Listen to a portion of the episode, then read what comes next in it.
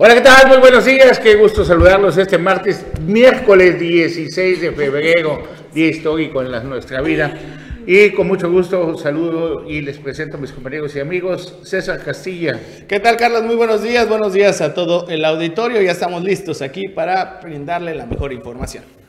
A la licenciada Paula González. Hola, ¿qué tal? Muy buenos días. Miércoles, tuyo de semana, un gusto estar aquí con ustedes. Les mando un abrazo desde la capital de Quintana Roo, la ciudad de Chetumal.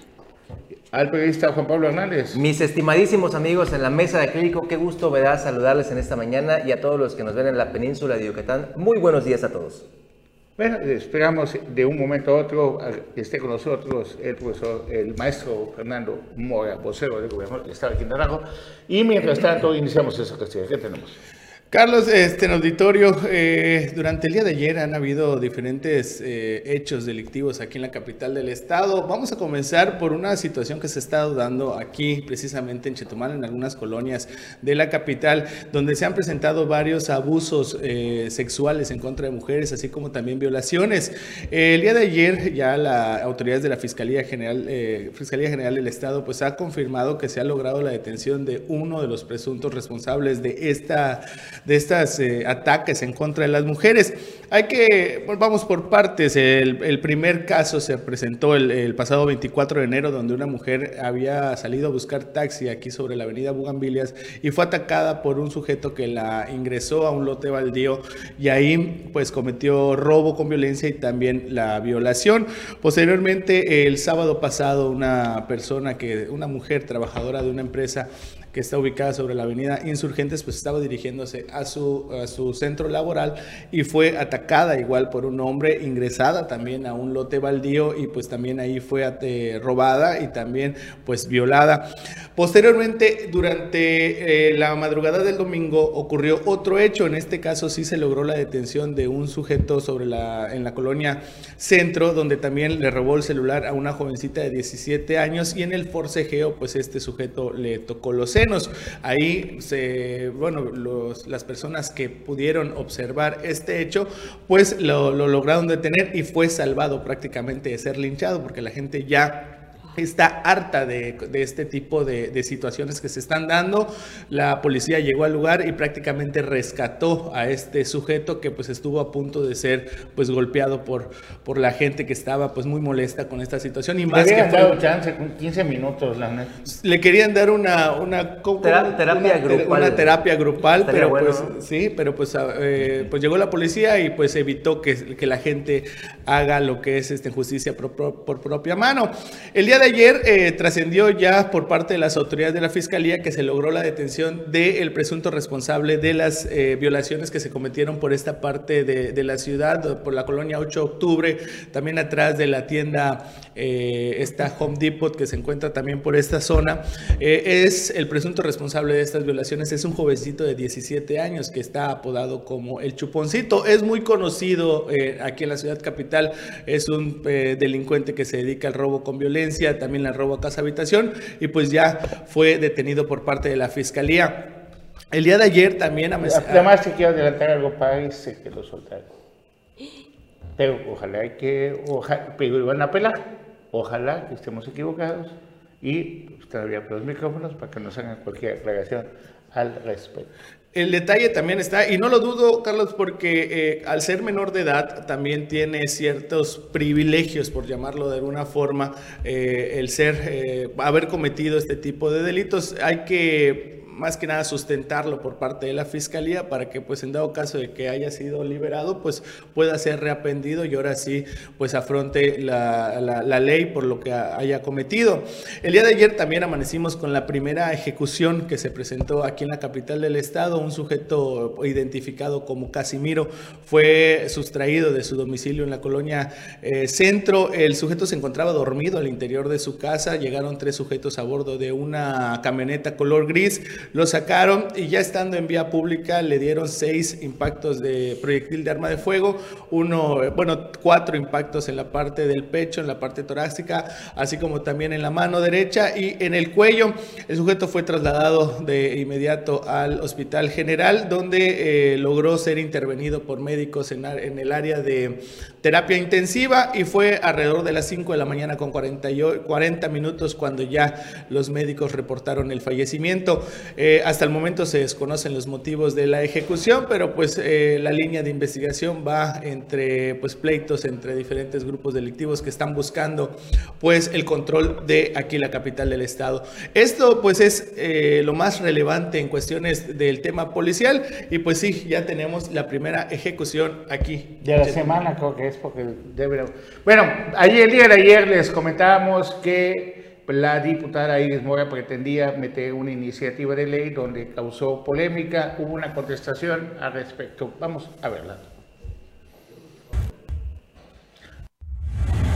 La diputada Iris Mora ha solicitado al Congreso del Estado que no se aborde la iniciativa de ley presentada hace seis meses, toda vez que la propuesta inicial no tiene como objetivo atacar la libertad de expresión o el ejercicio periodístico. La legisladora expresó que se retirará la propuesta hasta que se escuche la voz de organizaciones, agrupaciones periodísticas y comunicadores con el propósito de tener las condiciones para salvaguardar y garantizar el derecho a la información la libertad de expresión, así como la labor de periodistas y comunicadores quintanarruenses.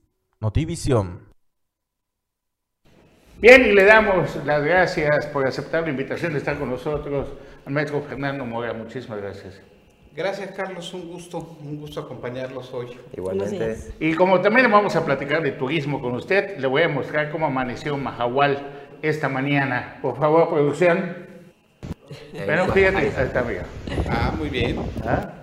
Esa es la imagen de Mahahual esta mañana, donde arribaron a Mahahual dos cruceros, ha sido una temporada intensa de cruceros en Mahahual en enero, recibieron 76 cruceros en Mahahual, los restaurantes llenos como, como siempre se soñó. Amiga, aquí está la llegada del primer crucero, si me adelanta la imagen ya es donde está pegado los dos primeros, hay veces que hay momentos en que pegan las tres al mismo tiempo. a ver, ya habían dos y eso pues ya empieza a motivar a la gente a invertir cada vez que uno va a Mahahuala. Ya tenemos dos cruceros simultáneamente atracados en el muelle Costa Así que, pues una muy buena noticia para la zona sur. Y además es un espectáculo también cuando los cruceros se están pegando en la madrugada, Carlos, no sé si has tenido la oportunidad de, de, verlo.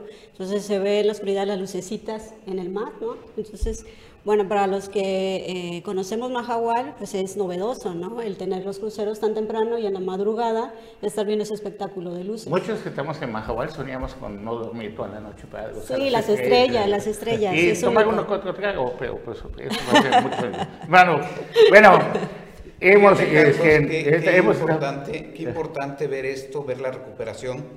Eh, hace tres semanas, que cuatro semanas que íbamos hacia semáforo naranja, se hablaba de la posible eh, parálisis del sector turístico y nos preocupaba. Nos preocupaba porque los quintanarroenses han hecho un gran esfuerzo acatando los protocolos de sanidad con el uso del cubrebocas. Ha sido un gran esfuerzo de la sociedad, de autoridades, de empresarios para lograr lo que hoy es esta reactivación, para lograr que hoy el sector educativo ya esté reactivado esta semana eh, han ingresado los, los alumnos de, educación básica y esto pues es un gran esfuerzo de toda la sociedad en su conjunto. Leíamos en el diario Quintana que alrededor de 216 mil estudiantes ya están en las escuelas. Así es, fíjate Carlos que son el 64-65% total del sistema educativo, el otro 40%, 35% será reincorporando por calendarios, eh, los telebachilleratos, el CETEC, de algunas otras, pero, pero bueno, pues eh, qué bueno que ya podemos hablar de porcentajes altos, qué bueno que ya podemos ver eh, en el mediano plazo que todos los niños y jóvenes quintanarroenses podrán estar de nuevo en su actividad Y, y, hay algunas escuelas de algo importante también, de que ya están buscando la manera de que ya les roben menos, sean menos vandalizadas. Algunos lo están haciendo con intendentes, otras escuelas ya están contratando un poco de seguridad, para evitar, para evitar eso. Así es, y la Secretaría de Seguridad Pública también tiene un programa eh, de protección y de revisión eh, mediante el cual está, está brindando también ese apoyo. Y es muy importante, Carlos, el que pues, era el único sector, por así decirlo, que, que faltaba de reactivarse, ¿no? Ya con esto, pues podemos entrar a esta nueva realidad porque no podemos hablar de normalidad. Esta es una nueva realidad. El COVID ya está con nosotros, pero, pero ya de algún modo entre la expertise que se ha desarrollado a lo largo de este año y medio, dos años, eh, más todo lo que, lo que ha avanzado y la forma en que ha evolucionado el virus, nos permite ya volver a ver eh, pues una nueva etapa con actividad eh, que desde luego dará pie a que continúe eh, pues el crecimiento y a que continúe la vida. Y el tema de la vacunación es fundamental, Fernando. La, la, gente, ¿cómo va reaccionando en, esta, en este proceso en donde prácticamente hoy estamos en el tercer refuerzo precisamente para la vacunación? Fíjate que sí, es un tema relevante el que tocas. Eh, ha sido un gran esfuerzo no solo de, apegarse a los protocolos, sino también la parte de la vacunación. El que el Estado tenga un alto porcentaje de la población con eh, dosis completas, con los dos esquemas completos. Y en esta tercera etapa, pues ha habido ahí algo, alguna sentir de algunas gentes, pero, pero bueno, hay que dejar claro que la mezcla de, una, de un fármaco con el otro no es maligna, al contrario, es positiva. Y, este, y bueno, hacer el gran esfuerzo que se ha hecho para continuar en esta vía y para que la gente acuda y se cumplan los ciclos de las tres dosis. Realmente esa es la inquietud respecto a la vacunación, ¿no? La, la mezcla que se hace de, de, que los que recibieron Pfizer y ahora la tercera dosis eh, corresponde a la vacuna AstraZeneca. Entonces algunos tienen temor porque no la han probado y también escuchaban de los efectos que había tenido en las generaciones de 40 y de 30 y 20 que fue la que nos tocó. Yo no soy de 40, hoy me voy a ir a vacunar. Este, pero hay ese, esa incertidumbre, esa inquietud de que, digo, bueno, los efectos y cómo es un choque si tuve Pfizer y ahora tengo AstraZeneca, o sea, ¿cómo lo voy a hacer?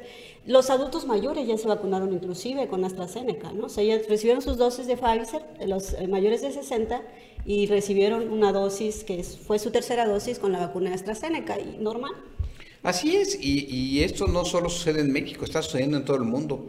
En todo el mundo se están mezclando estos esquemas de vacunación eh, pues porque incluso cuando se mezclan estas marcas se logra eh, una, unas dosis con una ingeniería y al mezclar con la otra ingeniería se logra una mayor cobertura sobre las cepas del virus. Entonces es importante esto. tenemos que aprender a vivir con el virus para seguir avanzando. También hablaba de que tuvimos a punto de entrar a semáforo rojo algo así, pero ahorita pues ya estamos a punto de entrar en semáforo verde, nos dijeron. Ayer refería el, gobernador a cómo eh, pasada las celebraciones de diciembre, eh, pues empezó a subir, a subir, a subir, ¿no? llegando a un nivel que nos preocupó mucho de contagios, aunque no había hospitalización, la hospitalización no era tan alta, aunque las muertes no eran altas, pues sí nos preocupó la forma en que se desarrolló y, bueno, Carlos, pues en, así como es el virus de caprichoso, ya como evoluciona, pues de la misma manera empezó a bajar, a bajar, a bajar. Y, este, y bueno, pues parece, todo indica que estamos cerca de poder llegar a ese semáforo verde que nos permite pues la reactivación absoluta y que nos permite tener mejores condiciones y sobre todo sentirnos más seguros.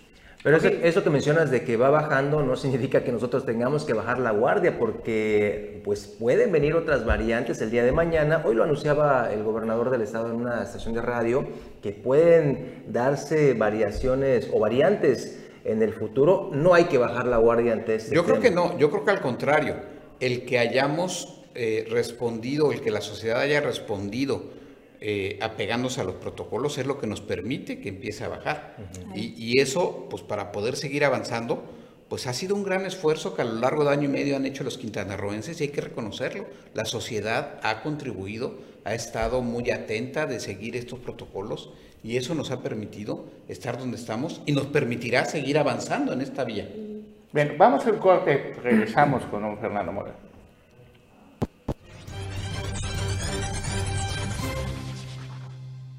Bien, continuamos aquí con don Fernando Moya, aquí en Omelet Político, y hay temas interesantes, muy, muy interesantes, hubo momentos de, tristes también de las ejecuciones en Bahía Pentempiche, en Puerto Morelos, en Mamitas Beach, en, en, la parte de Ispujá también han habido. ¿Qué, qué, está, ah, ¿Qué estamos haciendo para contrarrestar turísticamente ese tipo de acciones? Fíjate, Carlos, que hay que reconocer la gran labor que está haciendo eh, el área de justicia, la Secretaría de Seguridad Pública, el trabajo conjunto de los tres niveles de gobierno con la Guardia Nacional, la Marina, el Ejército, la Fiscalía General del Estado. Hoy se cuentan con mejores elementos que nos permiten dar seguimiento y resolver rápido estos casos. Eh, si bien es cierto, han sido hechos violentos, hechos que marcan sin duda a Quintana Roo y a sus destinos, pero el hecho de que en lapsos de horas o de días se tenga gente responsable tras las rejas, se tenga gente consignada, es muy importante. Y esto justamente es lo que estamos haciendo ahora, Carlos. El comunicar esto, el involucrarnos todos los sectores y, hacer una invitación a los medios extranjeros a que vengan al destino, que visiten los destinos, que conozcan los operativos que lleva a cabo la autoridad, que acompañen, incluso algunos eh, corresponsales extranjeros han acompañado a las autoridades en estos operativos, que constaten la forma en que se están llevando a cabo protocolos y acciones para dar seguimiento a través del C5, a través de inteligencia, eh, estas acciones de cooperación en apego a los acuerdos internacionales con organizaciones internacionales son muy relevantes eh, son lo que nos permite ir construyendo este andamiaje de la seguridad, lo que nos permitirá en el mediano y largo plazo tener un sistema robusto de seguridad. Pero esto, además de ser transparentes y de comunicar la problemática y cómo la están atacando, eh, los empresarios también han participado en esto, en tener contacto con los medios, en poner su punto de vista los medios han acudido también a visitar zonas turísticas donde han podido abordar a extranjeros y tener una percepción de qué es lo que está pasando. Pero esto en su conjunto nos lleva a una estrategia de comunicación más abierta que tendrá que traducirse también en invitar a los visitantes a que tengan una estancia agradable en el destino, a que hagan de su estancia una estancia placentera en Quintana Roo y no una estancia permanente tras las rejas o sujetos a determinadas circunstancias. A ver, tú que estás luchando porque tengamos mejor comunicación, ¿qué, opinas cuando se dan sucesos como el que, eh, lo que pasó en Solidaridad, donde es detenido un compañero por hacer su trabajo por un policía? Fíjate, Carlos, que, que ese es uno de los temas también, el capacitar y sensibilizar a las autoridades, a los cuerpos policíacos, eh, ha venido dándose un cambio porque tú lo sabes, hace 8 o 10 años los policías eran la autoridad que no tenía formación, que no tenían principios, que no tenía valores y que ha sido un gran esfuerzo de esta administración, no solo el, el proveerles mejores salarios, mejores condiciones laborales, sino también darles capacitación. Esta capacitación en materia de derechos humanos es fundamental el que se respete el libre ejercicio periodístico, el derecho a la información y el que nos dejen, nos cumplan a nosotros desde la parte de la comunicación, a ustedes desde el ejercicio periodístico, cumplir con la función de llevar a la sociedad los hechos reales y cómo suceden para que se pueda tener una mejor visión o una mejor percepción de lo que está sucediendo. Entonces, esto pues, tiene que ser un esfuerzo eh, sé que las autoridades municipales han tomado cartas en el asunto, sé que esta persona ha sido separada del, cuerpo policiaco, eh, sé que tendrá que cumplir con un procedimiento administrativo, pero lo importante es que hoy sí sabemos que esta capacitación, que esta formación policial se les está dando a los cuerpos de seguridad en los tres niveles de gobierno a lo largo de los últimos cuatro, cinco, seis años. Me gustaría saber tu opinión este, de lo que sucedió en, la, en el Congreso de la Unión el día de ayer con los periodistas. Tenemos la imagen, por favor, Leonardo, de, la manifestación de periodistas a nivel nacional, ah, estamos hablando. El Senado. El Senado fue, perdón. No, fue en Senado y en la Cámara de Diputados, Carlos. Y, y yo creo que, bueno... Tenemos el audio abierto.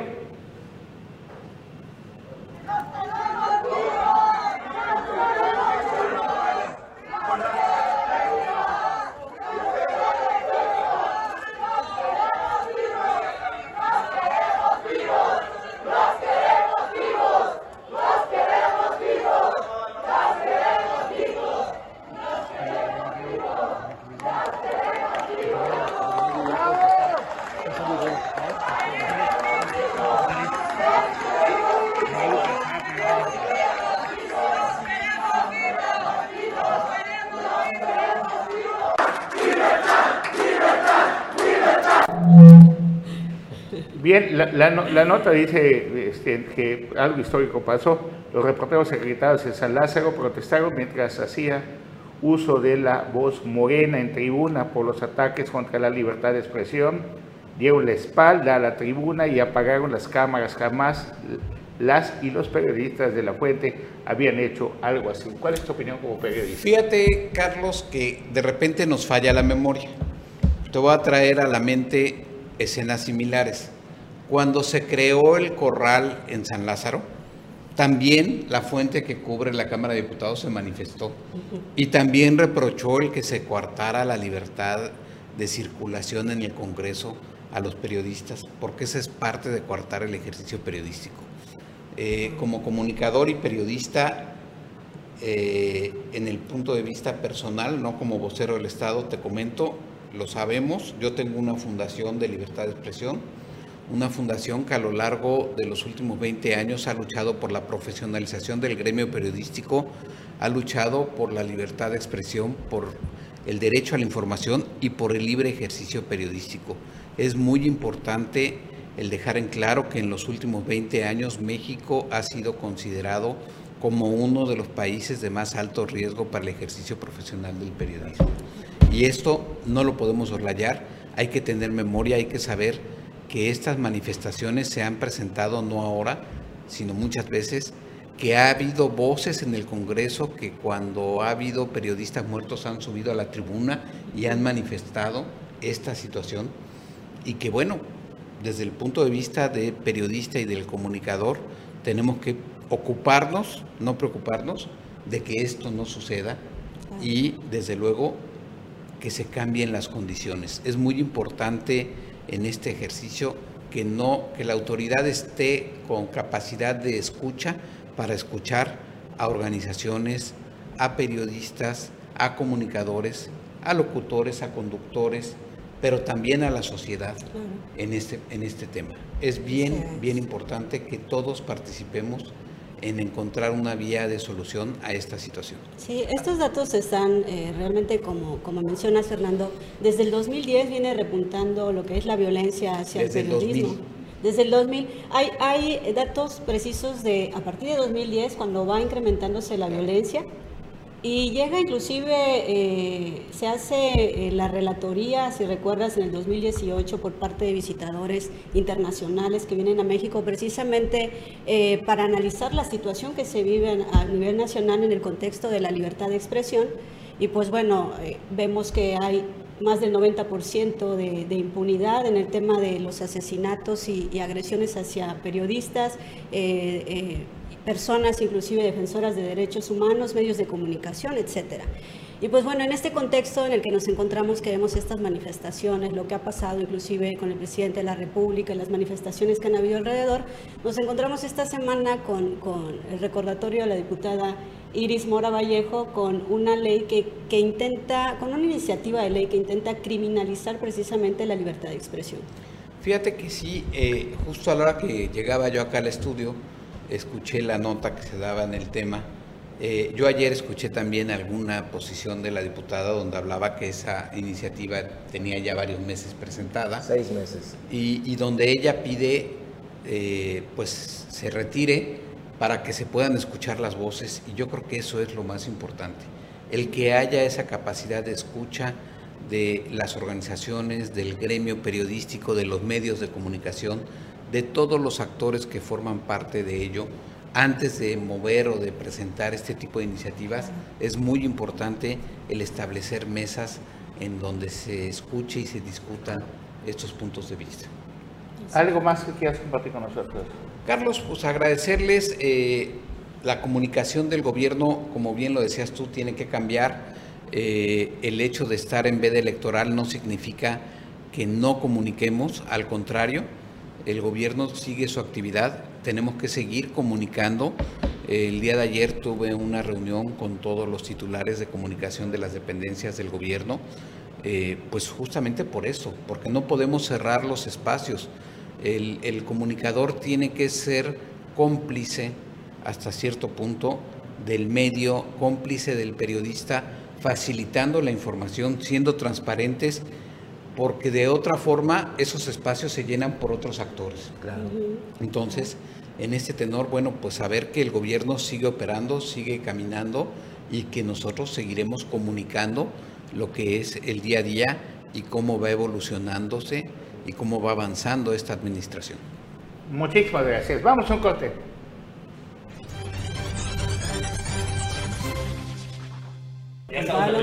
Sí, ya estamos de regreso y saludamos con mucho gusto. Nosotros nos acabamos de integrar, ¿no? que se presente solo. Sí, eh, está aquí ya en la mesa de Angélico Anuar Moguel, el profe de la información. Anuar, qué gusto. ¿Qué tal, Juan Pablo, Paula, César? Muy buenos días a todos los que están en sintonía con Omelet Político. Y también César Castilla, una vez más, aquí en el panel. Bueno, pues este, eh, fíjate, eh, lo dijo hace ratito Fernando Mora, eh, el hecho de que precisamente la diputada Ira, Iris, Iris Mora Vallejo, pues prácticamente dice que el tema de la propuesta de reforma al Código Penal vigente en Quintana Roo, pues que se había metido al Congreso desde hace seis meses, pues echa para atrás, precisamente para no criminalizar al medio periodístico. Ahí tenemos la Qué buena onda de la diputada. De este, nuestros compañeros de la zona. ¿La tenemos? Ya la habrían pasado. Bueno, en un momento tiene la producción, pero para, para hacerles la historia corta, ¿no? Eh, pues después de toda la polémica desatada salió a decir la diputada Iris Mora que no era su intención. No, pero mira, la, la, eh, la propuesta es clara. Eh, ahí en producción tenemos el material de, de, lo que es la iniciativa. Este, no sé si nos ayudan ahí. Eh, en la iniciativa marca precisamente que, pues obviamente lo que se va a sancionar es el, inclusive el escuchar, el, promover, el publicar, el difundir, cuando tú metes esos conceptos, obviamente estás criminalizando la libertad de expresión y además de todas las personas. El ámbito público o, o privado, de, ahí está, mira, si le podemos ahí señalar, dice, por lo tanto, ándale, un poquito más abajo. Esa es la propuesta. Mira, el, lado izquierdo es como está y luego cómo quedaría, dice. El derecho a la intimidad atribuye su titular el poder de resguardar ese ámbito reservado para sí y para su familia. Por lo tanto, la violación de la intimidad personal o familiar consiste en divulgar, compartir, distribuir, comercializar, publicar. Si le puedes dar más abajo. Eh, poco más abajo, producción, ahí, está. Amenazar con publicar información y o comunicaciones de índole personal, profesional o confidencial vinculadas con la vida privada de una persona que se realicen en su domicilio o en cualquier lugar dentro de un entorno privado o familiar sin su aprobación o sin su autorización expresa de la persona que sufre la afectación. Entonces dices, ahí este, pues es como no, se le está criminalizando es una el que tú maniatada, ¿no? Sí. También hay que reconocer que echaron para atrás eso todavía. Ah, sí, no, no, claro. Lo que dijo es que le van a hacer los consensos, pero de por sí la propuesta es eh, ilegal, es autoritaria. Está buscando me, me quedo, me quedo, Carlos. Sí. A ver. Me quedo, Carlos, con lo que dijo el propio diputado actual presidente de la Jugocopo, Eduardo Martínez Arcila. Eh, a veces no es muy eh, fino para dar sus opiniones. Dijo que está mal redactada la ley, No, la pero propuesta. tiene Bueno, otro que está mal redactada y que en el sentido que está puesto no iba a pasar. Mira, A ver, inclusive, discúlpenos. inclus- inclusive lo que y, es y la... antes de elecciones menos. Mira, el- inclusive lo que es el, eh, precisamente la exposición de motivos, pues realmente ella lo que habla es de cosas que ya existen, que ya están reguladas. Entonces, ¿qué es lo que quiere regular?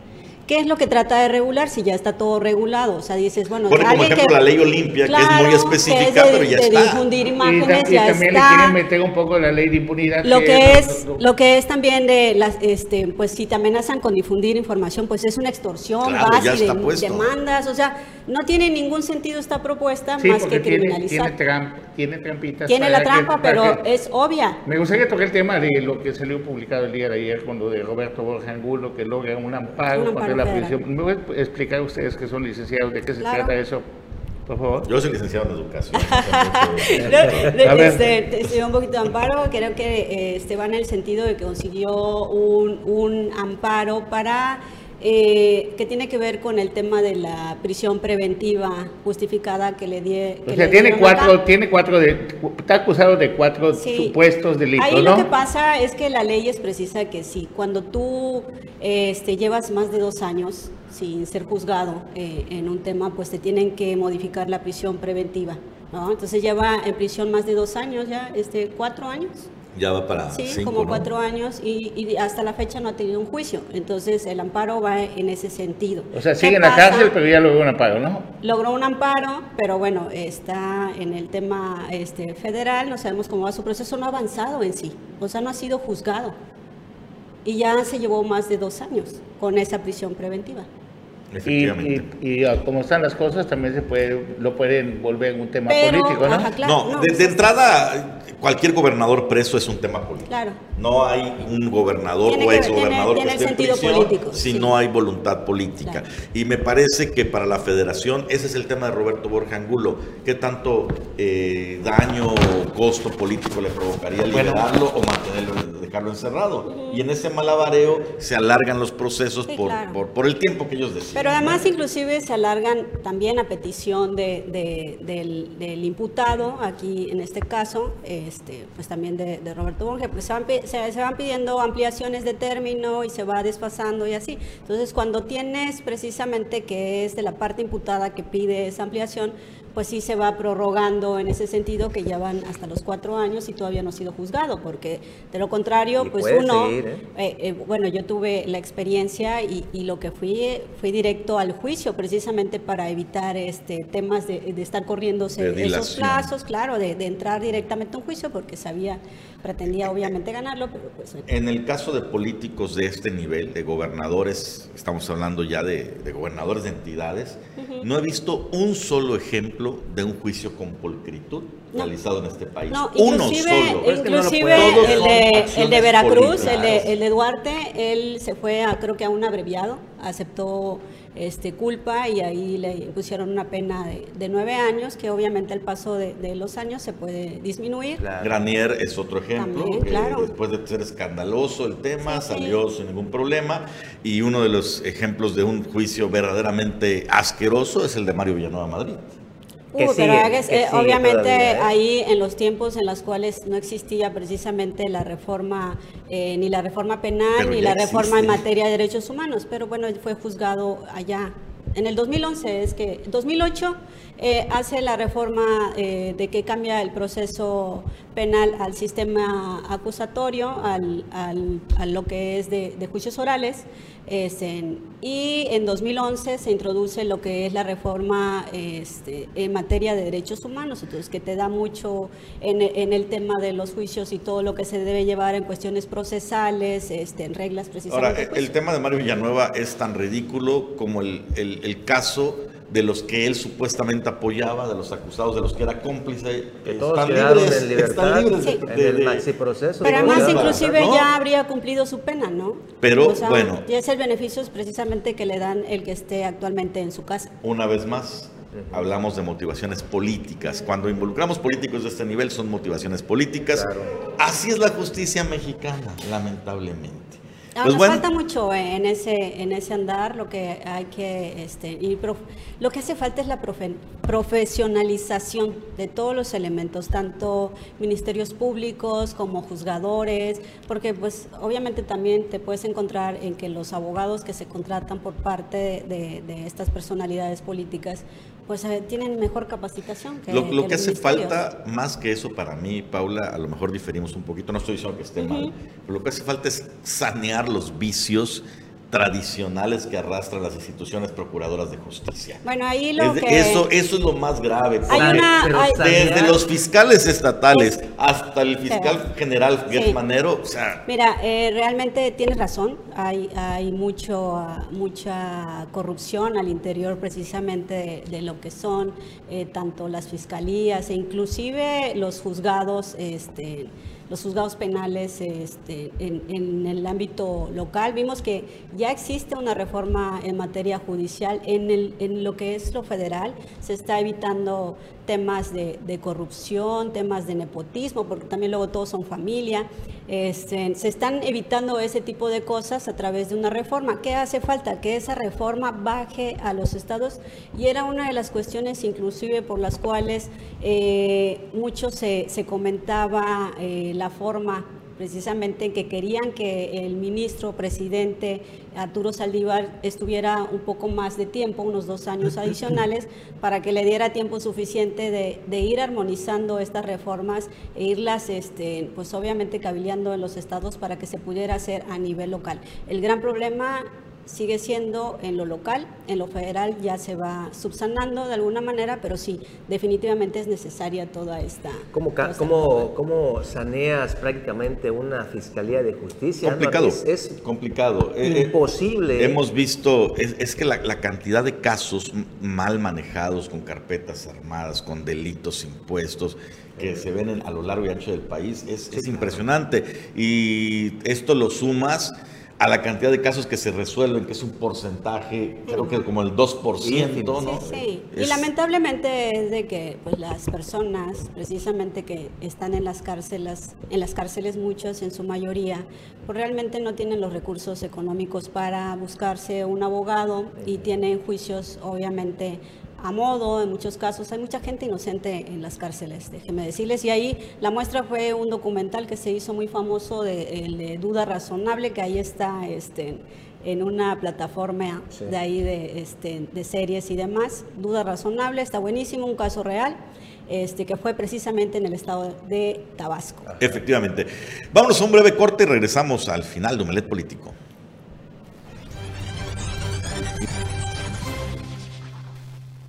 Estamos, de regreso, recta final. Oye, oye, Anuar, estábamos platicando en el corte que muchos periodistas, inclusive en el ámbito internacional, allá en Estados Unidos, están emulando, ¿sí? Imitando a Carlos Pérez Zafra con lo que hizo con el tema de estas, de estos reportajes de Aricón, que se fue hasta Puebla, recordarán ustedes. Pues en Estados Unidos, allá en Houston, un periodista eh, precisamente de una cadena nacional, pues se fue a investigar el tema de dónde trabaja el hijo de Andrés Manuel López Obrador, que hoy está precisamente en el ojo del huracán. Esto pasó prácticamente haciendo lo mismo que hizo Carlos aquí en Quintana Roo. Vamos a ver el video. ¿Qué tal amigos? Me encuentro en el domicilio que dio a conocer José Ramón López, el hijo del eh, presidente de México, el lugar donde trabaja aquí en Houston. Me encuentro muy cerca del Mall eh, Galería, que es muy famoso, y aquí en el domicilio 4400 de Pozo Parkway. Eh, él da esta razón social en la suite número 2250. Eh, fuimos hasta allá arriba, eh, vimos que no aparece como razón social en esa oficina como Key Partners, sino como Vaquero Strategy. Sin embargo, muchas compañías sucede que a veces cambian de oficina y no le cambian de nombre. El punto es que afuera no dice ni en el directorio que aparezca esta empresa como Key Partners. El punto es que llegamos, preguntamos si existía la empresa como tal, no lo quisieron confirmar, pasaron algunas personas de aspecto latinas por la parte de atrás, nos atendió un americano y los notamos un poco nerviosos. Yo les dejé mi razón social, mi teléfono, cómo encontrarme y al salir nos encontramos con una persona que me pareció hispana y le pregunté, ¿tú trabajas aquí? Me dijo, sí. Le dije, bueno, yo soy Edgar Muñoz de Telemundo. Y al momento de dar la mano, él también, pero cuando escuchó Telemundo, retiró la mano y se fue a, se fue a meter. Le dije, oye, tú me acabas de decir que trabajas aquí. y finalmente me dijo, no, es que vengo de visitante. Los vimos muy nerviosos, pero el punto es el siguiente, este, algo raro está pasando ahí dentro, están nerviosos, no quieren dar información y reiterar que al parecer sí es una oficina que dirige un empresario o alguien, pero no sabemos si realmente corresponde al nombre de Key Partners. Bueno, pues por lo pronto se llama Vaquero Strategy, este, según lo que vimos ahí, un poquito más. Hablando de temas más locales, hoy hay Asamblea Nacional de Movimiento Ciudadano donde pues eh, finalmente definirán si se queda el señor Roberto Palazuelos como candidato. Ojo, a Roberto Palazuelos ayer mismo también le dieron un, ahora sí que palo, a Palazuelos en el Tribunal Electoral de Quintana Roo, que corrige la plana con un proyecto de Claudia Carrillo Gasca al Viecro que había determinado cuando le presentan estas denuncias por parte de Morena y me parece que del PRD sobre la, eh, campaña, sobre la campaña anticipada, lo hicieron bajar con medida cautelar su publicidad digital, pero dijeron que los espectaculares no, porque eran pues de empresas, ¿no? Un tequila y un casino. Y un casino. En, la, en el proyecto de la magistrada Claudia Carrillo dice que es una sobreexposición que le da ventaja, porque aunque se trate de un tequila y un casino, el señor ya había expresado abiertamente que quería ser candidato. Exactamente, muy bien por la magistrada Claudia Carrillo, este, pues es un tema que era obvio para, para todas las personas que veíamos precisamente esos espectaculares, pues ahí seguía promoviendo su imagen. Eh, si bien estuvieron antes de que él eh, pues apuntara para la gubernatura, una vez que él manifestó este, esta información y la hizo pública y además que, que, no solo eso, que inclusive en programas a nivel nacional y programas de espectáculos, pues lo han manifestado abiertamente, ¿no? Que quiere ser gobernador. Entonces, en ese momento y, cuando lo hizo aquí a nivel local, pues se debió haber retirado todo. Claro, porque, porque, además lo que dice el proyecto es bien cierto. O sea, todos sabemos cuál es la intención de esos espectaculares. Obvio, claro. No como las portadas de periódicos, ¿se acuerdan? Es correcto. Que, que, usaban mucho a los políticos en pre-campaña. este, no ponían ellos espectaculares, pero salía portado en periódico con ellos en la cara. Claro, por favor, ¿no? Pero una vez más. Mensaje subliminal para tener su imagen ahí. Pero una vez más, el Tribunal Electoral le da eh, precisamente un golpe contundente al Instituto Electoral de Quintana Roo. Esta no es la primera ocasión, ya han sido varias en donde el TECRO le corrige la plana precisamente al Instituto Electoral y hoy, como bien menciona Anuar, pues estaría definiendo si va o no va precisamente Roberto Palazuelos, que ah. para muchos ya va posicionado. Sí, ya va, subiendo, ya va, posicionado, eh, tiene sus elementos, sin embargo hay gente de Movimiento Ciudadano que dicen que con todo esto que ha hecho en la precampaña, que no va a poder comprobar los gastos, que su candidatura es impugnable. Es impugnable. Y que al ser impugnable y si se cae a media campaña o antes de la campaña, pues va a perjudicar al partido. Por cierto, información eh, de buena fuente, sí está en negociaciones el doctor José Luis Pech con la gente de Movimiento Ciudadano. Ahora, pues hoy, hoy vamos a saber, ¿no? O sea, yo creo que eh, este, pues a ver qué se determina. Yo creo que sí va Roberto Palazuelos. Ese ha sido demasiado polémico y sí, de alguna manera eh, pues ha hecho eh, crecer al partido. claro, pues es obviamente como dicen, bueno, este, ahora sí campaña, aunque sea mala, ¿no? Pero lo está posicionando. Hay gente así que, le gusta realmente que, causar polémica. Pues obvio, un personaje como, como este, pues, ¿qué, qué más? Y es que incluso también el sector más joven, ¿no? Que son los que pudiéramos decir que son los que están siendo impulsados para salir a votar y que la imagen de Roberto Palazuelos para los jóvenes de de 18 a 24, 23 años, puede ser eh, alguien que sí pudiera hacer algo por su estado. Incluso yo he podido platicar con algunos jóvenes que, que mencionan que Roberto Palazuelos puede ser el, Salvador de Quintana Roo. Uh, está chavo, está chavo. Sí, exactamente. Entonces, pero la imagen que han creado... a la juventud. Yo, yo creo que la, la, la, juventud precisamente está mucho más informada, vienen con, con, cosas y conceptos mucho más abiertos que los que nosotros vivimos en, en esos tiempos, que hubiésemos querido tener información a la mano. Ellos tienen información. Entonces, eh, ahí de, de decidir y, y elegir elegir, pues este, obviamente una cosa es que dices el, relajo, ah, bueno, sí, Roberto Palazuelos, pero ya estando eh, analizando precisamente tu, voto, tu votación, pues dices, ¿cómo? Hay muchos que sí no leen, ¿eh? hay ah, muchos bueno, pues entonces, sí, pero, pero sí hay... redes sociales. Sí, pero sí hay muchísima, este, los jóvenes realmente, este, la juventud está sorprendiendo muchísimo, este, pues esperemos que primero que salgan a participar y que salgan a votar, ¿no? Porque lo, importante, eh, precisamente, fíjate que yo hice un análisis, este, ahí tengo unos datos que igual y mañana los, los, compartimos aquí en el programa. Eh, las votaciones se han ganado las últimas cuatro con el 25% del, del padrón nominal. O sea, eh, quien quiere ser gobernador con un 25%. Entonces estamos hablando que si el padrón, eh, el listado nominal de, de, Quintana Roo está alrededor del 1.300.000, un poco más. A noviembre estaba en 1.300.000, a ver cuántos se registraron al 31 de, de enero de este año. Pero bueno, estamos hablando que si es como en promedio el 25%, necesitarían 325 mil votos aproximadamente para poder ganar la gubernatura quien fuese, ¿no? O sea, cualquiera de los candidatos necesita 325 mil votos. Entonces, ¿cuál es el reto? Pues que pues solo en Cancún está el 50%.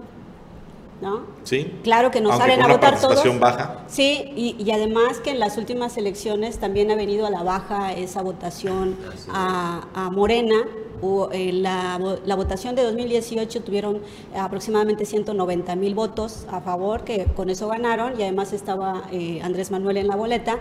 La del 2021, eh, que es la reelección, pierden 90 mil votos. Pero bueno, también hubo, este, hubo otros candidatos fuertes. Sí, acuérdate que en Isaac Yanix, fue... Isaac Yanix llevó muy buena votación, pero ahora está del lado de precisamente de la virtual candidata. Hasta ahorita. Hasta ahorita, ¿no? Pero bueno, es de precisamente esas estrategias, sumar a la gente que tuvo votación alta para que forme parte de tu equipo. Y pues bueno, entonces esperemos, porque también otro dato que, por decir, Tompe Blanco eh, tuvo aproximadamente 46 mil votos en el 2018 con, con, Andrés Manuel López Obrador en la boleta, que ganó este, eh, el difunto Hernán Pastrana. Y bueno, y vemos ahora, este, con todo el relajo que hubo de Gamero, Yesun y demás, perdieron aproximadamente 16 mil votos, de entre 16 y 18 mil votos, o sea, igual fueron a la baja. Claro que ganan otros ayuntamientos como Cozumel, como Tulum, este, eh, como José María Morelos, Carrillo Puerto, entonces así se va recuperando eh, lo que es eh, en ese sentido Morena. Y pues bueno, ahorita vemos que la alianza PAN-PRD este, PRI pues no está, o sea, está dividida, también le resta votación. Esta última elección sí nos da elementos, Paula, para más o menos saber cuál es el voto duro de Morena, tomando en cuenta, por ejemplo, el caso de Anaí González, que abarca cuatro distritos, estuvo, obtuvo, si no mal recuerdo, 89 mil votos en los cuatro distritos esta gente que votó por Anaí González, que no es de estos distritos, pues es el voto duro ¿no? del partido Guinda. En el sur, mínimo aspiran a esos 80. Pero hay que ver el descontento también social, porque si ha venido a la baja, también en el sur somos mucho más arraigados. Pues y ya, había descontento con la nominación de, esta cancunense. Sí, pero ahorita es de que no ha, ido no ha regresado a visitar precisamente. Oye, oye este, antes que nos vayamos, si hipotéticamente pusieran a José Luis Pérez Vargas eh, quitando a, Palazuelos, ¿qué pasaría? ¿Se va al, pique MC? No, no al pique no, creo que tiene un potencial electoral suficiente para mantener el registro sin ningún problema. Eh, José Luis Pech, pero, mi consideración creo que tendría menos votos que Roberto Palazuelos. Yo creo que le daría más credibilidad a sus candidatos a las diputaciones. Eso sí. ¿No? O sea, yo creo que es a las diputaciones. Pero hablando de, votación, de votación pura y dura, yo creo que tendría menos que, que, que el actor. En fin, llegamos hacia el final de Omelet Político. Gracias por acompañarnos, Juan Pablo. Muchísimas gracias, Anuar, César, Paula y a ustedes que nos ven. Muy buenos días. Por supuesto, Paula González. muchas gracias por acompañarnos. No olvide ir por su refuerzo de la vacunación. Hoy me toca a mí, a las personas de 45 años. Entonces ahí vamos a estar. No me toca, todavía tengo 33. César Castilla. Un gusto estar aquí con ustedes compartiendo información. Y yo soy Anuar Moguel. Nos vemos mañana en punto de las 9. Hasta mañana. Mañana.